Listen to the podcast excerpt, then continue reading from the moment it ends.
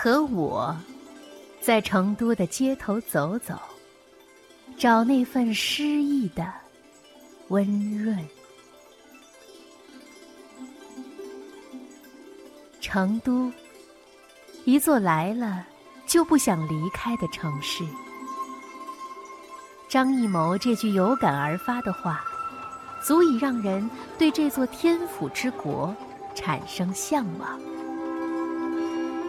这座温婉的城市，不慌不忙地迈着它平静的步调，在麻将、茶水、火锅中悠然自得地经历日出日落。潮湿的印度洋暖湿气流，赋予了这座城市温润的性格。遍布大街小巷的茶馆，决定了这座城市。慵懒的气质，而千百年来的文化底蕴，让这座城市显得不浮躁，很优雅。九天开出一成都，万户千门如画图，草树云山如锦绣，晴川得景。此间无。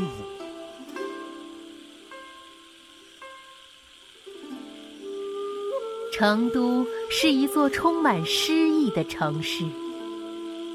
成都和诗歌千百年的关系，让这个城市充满了诗意。这是一座诗歌写就的城市。古往今来，李白。王维、杜甫、陆游等等，哪位没在成都留下脍炙人口的诗章呢？两千年来，诗意如水，在这座城市滋润和蔓延，进入民众的日常生活。这，是成都得天独厚的财富。所谓诗意，也许是不紧不慢，不骄不躁，是流水落花，宽窄小巷。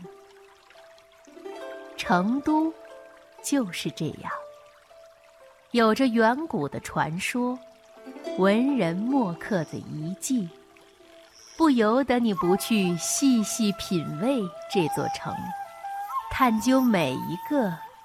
动人的故事。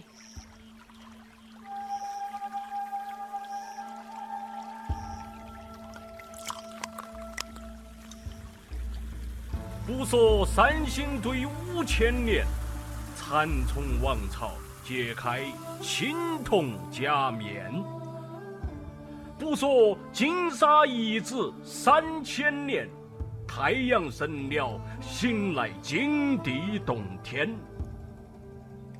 不说远古西周一年成邑，三年成都；不说五代后蜀四十里城墙，芙蓉花开。诗歌应该是成都一道特别美好的风景。成都人可以快起来的时候像闪电，然后慢下来的时候可以一壶茶。天南地北，很多人芙蓉花树下，或者是坐在银杏树下，品茶聊天儿。成都的这种，我把它定位成是慢调生活，这种氛围，让外地的诗人来到成都，也会写出非常美的赞美成都的诗篇。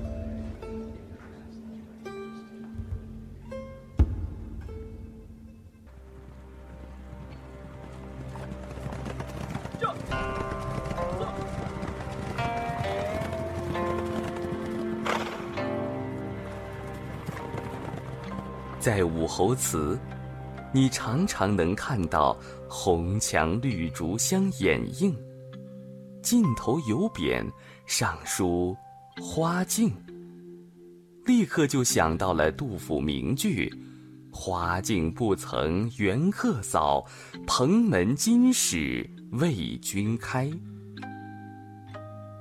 而在大熊猫基地，你可见大片大片的竹林。诗人萧构曾言：“江平偏见竹排多。”这也是大熊猫爱生活在这里的原因吧。好雨知时节，当春乃发生。随风潜入夜，润物细无声。野径云俱黑，江船火独明。晓看红湿处，花重锦官城。这是杜甫著名的春夜喜雨。杜甫为避安史之乱，来到草堂居住，在成都留下了近二百四十首诗，经典甚多。由于成都生活安逸，杜甫的诗也不再总是苦大仇深、忧国忧民了，而多了几分。活泼，轻松。黄四娘家花满蹊，千朵万朵压枝低。流连戏蝶时时舞，自在娇莺恰恰啼。如今的杜甫草堂。清雅逸致，风光旖旎。但当杜甫的破旧茅草屋呈现在眼前时，才真正在山水间读到了诗意，发现了杜甫的情怀。他想要的海晏河清、太平盛世，即浓缩在这满园的宁静与生机盎然之中。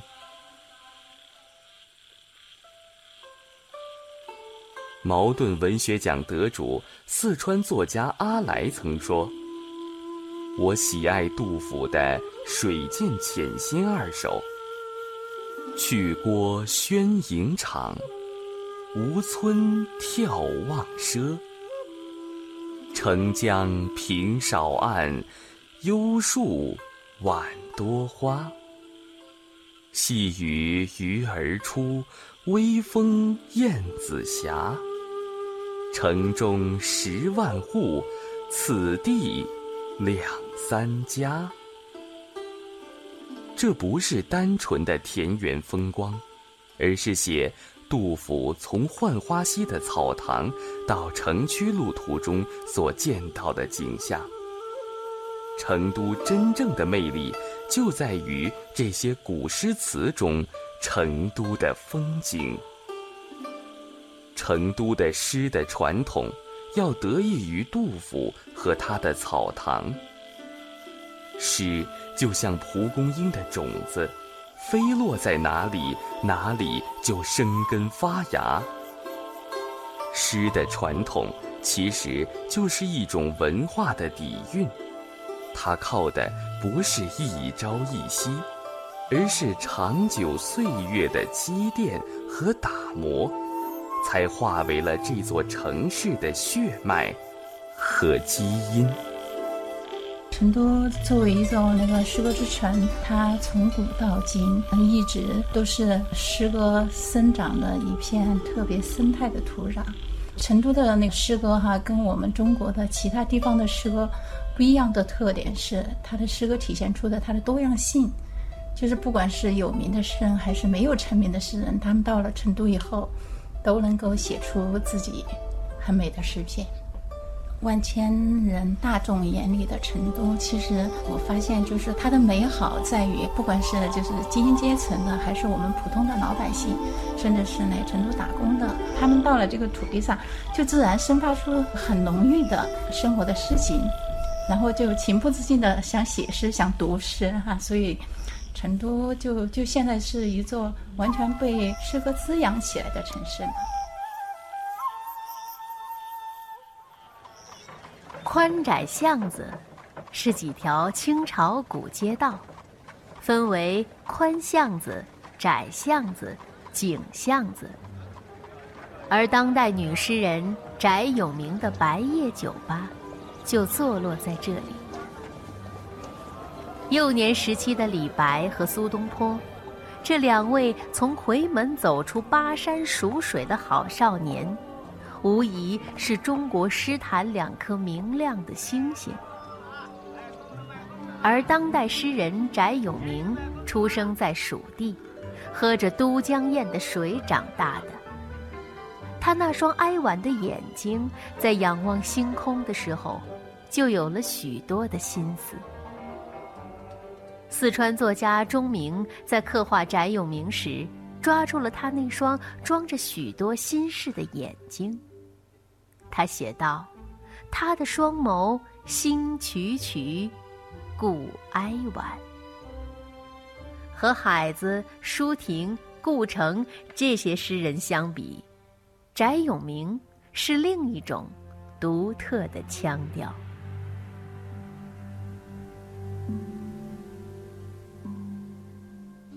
当我厌倦了黑夜，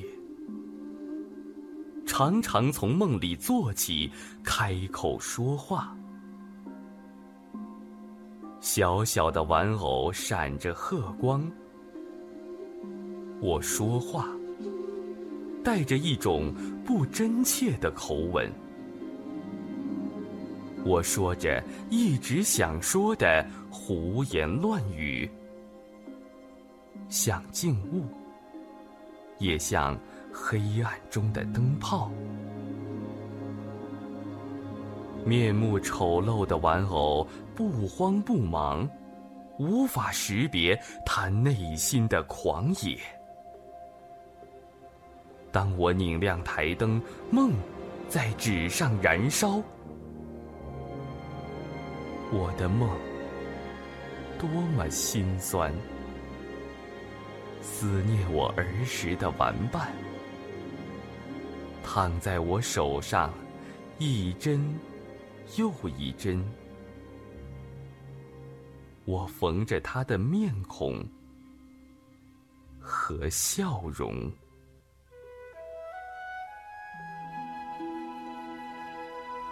翟永明这些诗句，或许就是他的自画像。如今很多旅行者都会去宽窄巷子转一转，喝一杯茶，并在白夜酒吧前驻足。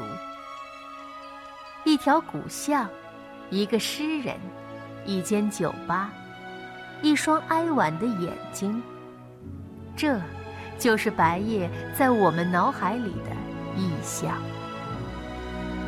而著名的诗人流沙河，曾于一九八四年在《四川日报》上发表过一首诗歌：“我是四川人”，足以表达他对家乡的自豪与深情。我是四川人，母亲临盆，临中国最大的盆。大盆纵横两千里路，大盆里生下你，生下我，生下一亿人。魂魄有杜鹃的清韵，血脉有四江的流声，有李白的潇洒，有苏轼的多情。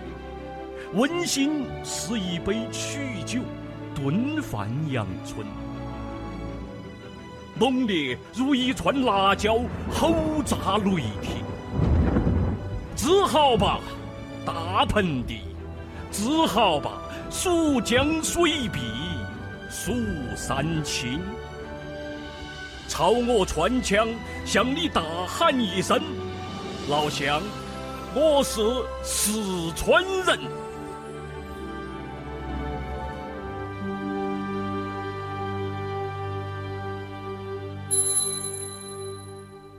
清人颜容有两句诗，非常形象地刻画了众人围炉吃火锅的情景。围炉俱吹欢呼处，百味消融小府中。许多人说，成都是一座来了就不想走的城市。其中很大原因是那遍布于大街小巷的美味。成都安逸，食物也有着川西平原的缓慢。与重庆相比，成都菜更像成都的姑娘，说话轻巧，不着急，慢悠悠地展示着自己的味道。从家常小馆到豪华大餐，从清晨的早点到凌晨的夜宵，无论是串串香还是老妈蹄花，无论是牛油火锅。还是回锅肉，它们分布在成都大大小小的街道两侧，散发着香味儿。成都的确是一个吃货的天堂。成都有着诗意的味觉。四川人爱吃辣椒，辣椒的最体现的一种方式就是用火锅。啊，四川人对火锅的情愫，这个跟它的气候啊，跟它的饮食文化都有一定的关系。嗯，四川是比较潮湿，冬天也比较阴冷的一个气候，所以说四川人都吃的比较辣，来出出汗啊，驱驱汗啊，驱驱湿气。反正我认为，作为四川人来说哈，久了不吃，他肯定会想。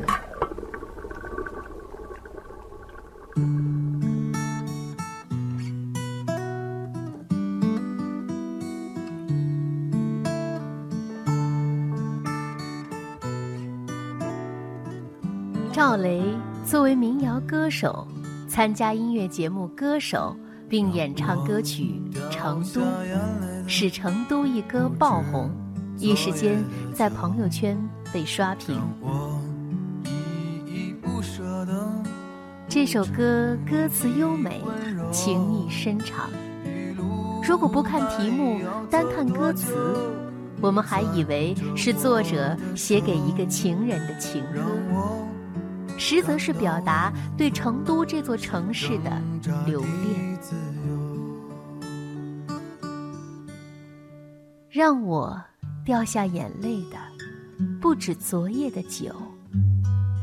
北宋名臣范仲淹的《苏幕遮》结尾写道：“酒入愁肠，化作相思泪。”赵雷明明是要借酒排遣相思之苦，偏偏酒入愁肠，化作眼中的泪水。让我依依不舍的，不止你的温柔。最让人依依不舍的，便是情人温柔的目光。正如徐志摩在《沙扬那拉》里所说。最是那一低头的温柔，像一朵水莲花，不胜凉风的娇羞。执着伊人的手，走在成都的街头，由灯火辉煌走到灯火阑珊，我们不曾停下。然而等到灯火将熄，终将无奈何的分手。正如秦观的《满庭芳》里写道：“伤情处，高城望断，灯火已黄昏。”在成都这座古韵深厚、悠闲享乐的城市里，诗情画意已经如影随形。成都。既继承了古城文化精髓的文人雅士们创造着诗性的生活，也享受着由此带来的自在。